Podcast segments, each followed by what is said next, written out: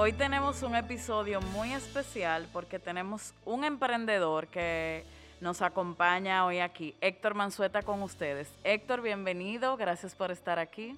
Hola Sara, muchas gracias a ti por invitarte y como te dije, felicitarte por la comunidad que tiene, una comunidad muy fuerte, muy orgánica y el trabajo que estás haciendo y el mensaje que estás enviando es fenomenal. Muchas gracias. Quisiera que nos, nos cuentes quién es Héctor, a qué te dedicas. Perfecto. Bueno, yo soy un emprendedor empedernido, como dicen, lo mismo inventarme cosas. Soy el actual CEO de Box Digital Holding, un grupo empresarial orientado a brindar soluciones tecnológicas y digitales. Eh, ahí nosotros hacemos desde un arte para un post en redes sociales, como toda la digitalización de un proceso dentro de una empresa. Así que pueden buscarnos ahí a Box Digital Holding y a nivel personal también brindo asesorías en lo que son todo el, el, mundo digital y los negocios, porque yo soy administrador de naturaleza. Ok, aprovecho para invitar a tantas personas que pudieran, tienen talento y tienen recursos para generar más dinero gracias a esas eh, herramientas que brinda. Síganlo y acudan a Héctor, que es brillante. Hoy quisiera, en ese mismo orden de lo que no nos cuentan, hacerte unas preguntitas un poquito más personales en base a tu experiencia como emprendedor. Okay. Cuéntanos de a qué edad fue tu primer emprendimiento y cuál fue tu mayor aprendizaje del mismo. Ok. Mira, mi primer, mi primer emprendimiento fue como a los 12 o 13 años.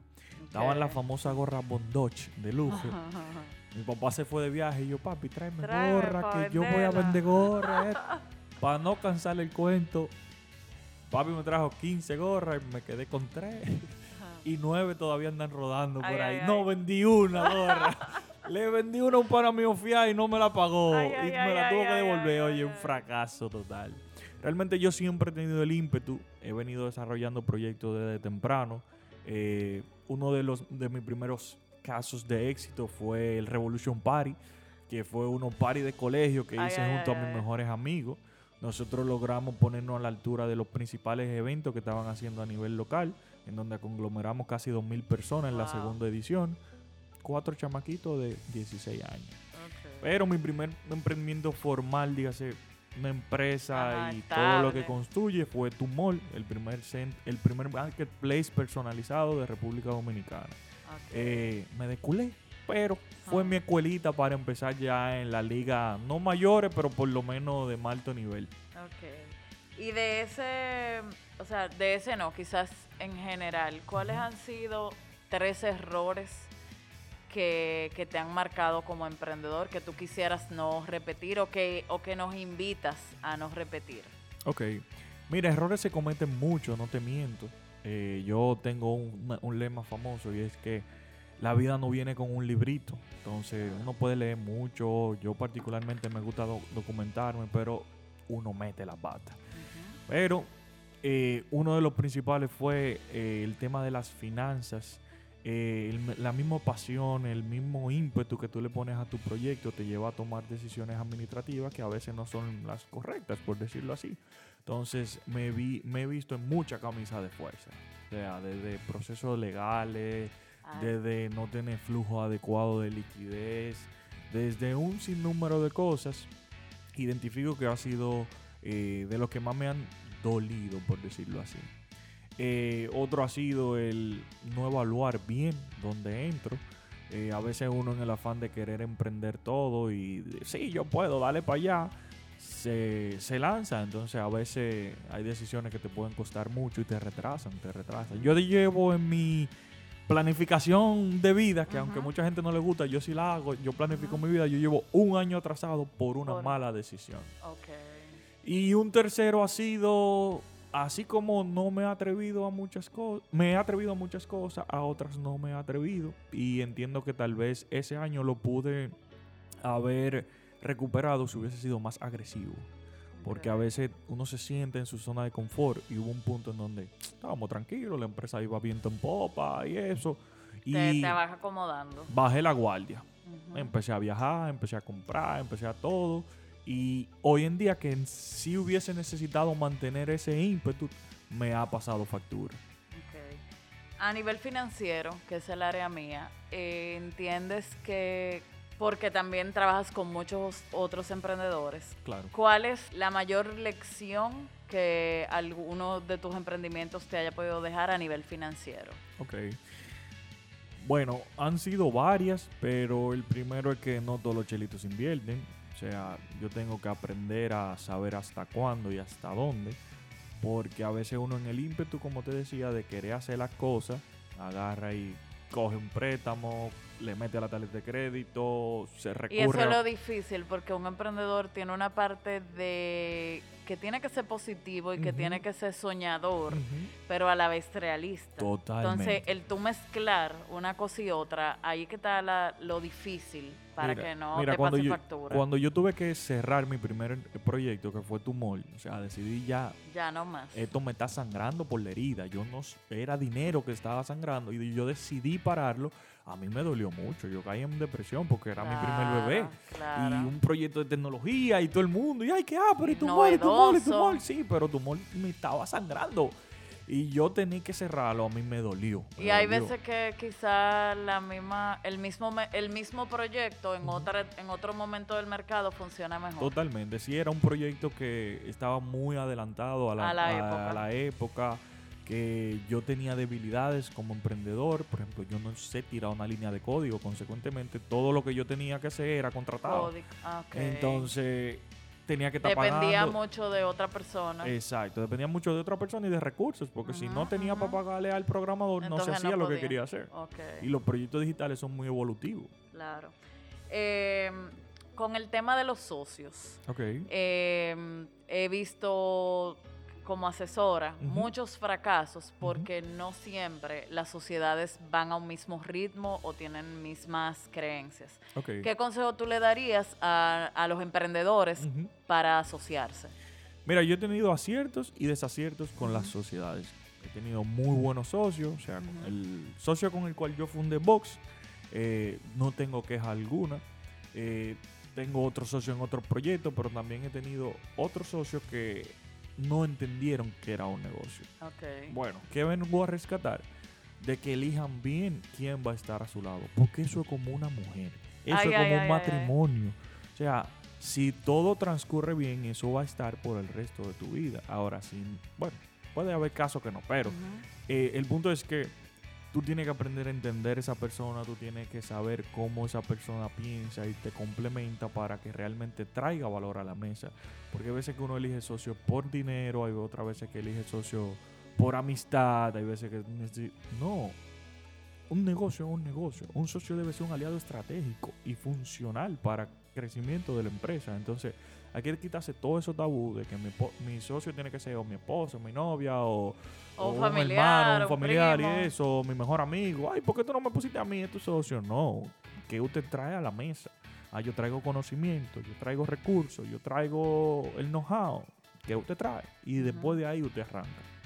Ok, y tú fuiste empleado y también emprendedor. Correcto. Ya el día de hoy, pasando balance, ¿entiendes que volverías a tomar el mismo camino de independizarte? Yo di... ¿Cómo así?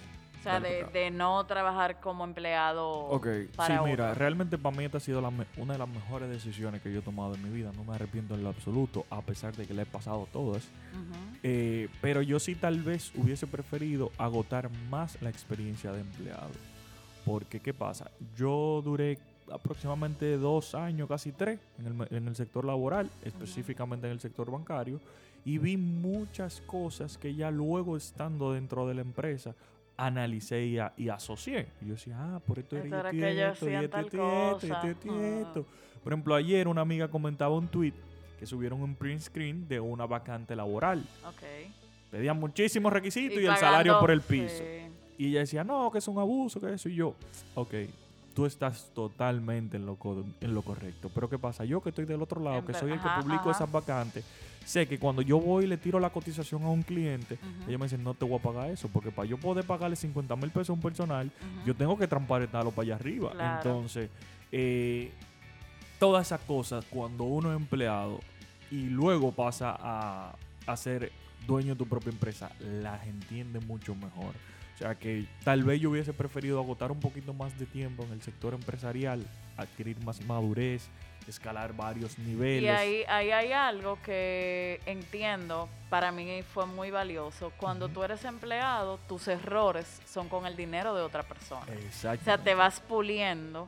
Eh, y también ojalá poder tener la dicha de un buen jefe que, te, que te ayude a crecer.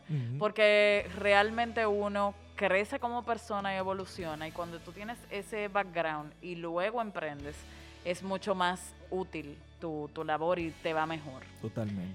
Por último, hay una tendencia, sobre todo de los jóvenes que me siguen mucho, de que ven que cualquiera puede emprender, de que yo no tengo por qué estudiar si, si yo no voy a tener luego un jefe. Claro. ¿Tú entenderías que mm, tú volverías a estudiar una carrera en este panorama si volvieras a tener la... Sí, yo soy enfermo con los negocios, enfermo, enfermo. Yo diario, Sara, diario invento una idea de negocio. Y la anoto, la borro. No, pero la, pregunta es ah, si tú volverías a estudiar, o sea, tener un título universitario, ¿lo entenderías como requisito para tener una buena empresa? Ok. Sí, yo entiendo que sí, porque los conocimientos técnicos te ayudan mucho en cuanto al desarrollo de tu empresa.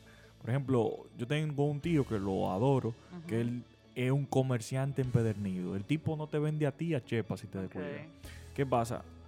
Yo le ayudé a tomar una decisión en base en algo tan sencillo como analizar un estado financiero que a él le ahorró aproximadamente 4 millones de pesos. Wow. Y era porque él no sabía cómo se hacía un proceso. Claro. Entonces, al final tú tienes que tener los conocimientos técnicos obligados. Pero rescato algo que tú comentas y es la moda del emprendimiento. El millennial entiende que él sí, que a todas cosas. Eso es muy chulo y muy bonito en los libros. Pero cuesta mucho. Entonces, mi podcast yo lo, lo surgí, o sea, lo creé a nivel de. Por, por esa razón.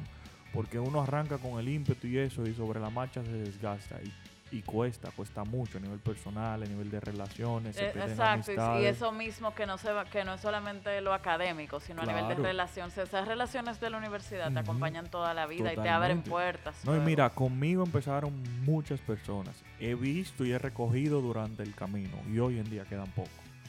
O sea, los que se han mantenido y que con su negocio, que empezaron conmigo, quedan pocos. Entonces tú vas viendo mucho cómo van cayendo y van cayendo y tú sigues ahí corriendo. O sea, que realmente eh, yo le exhorto a que quien quiera emprender lo haga, mira, con los ojos cerrados.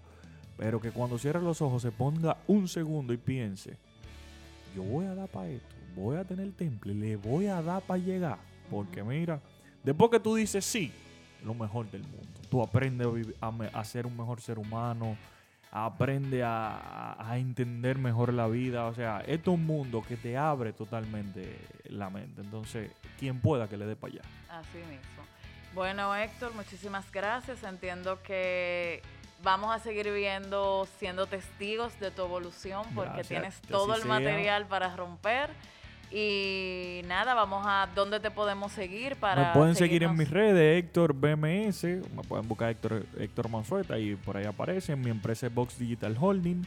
Y mi podcast es Negocio Lo que no te cuenta. Está en Spotify y la principal plataforma de, de streaming de podcast. Bueno, pues muchísimas gracias y seguimos avanzando.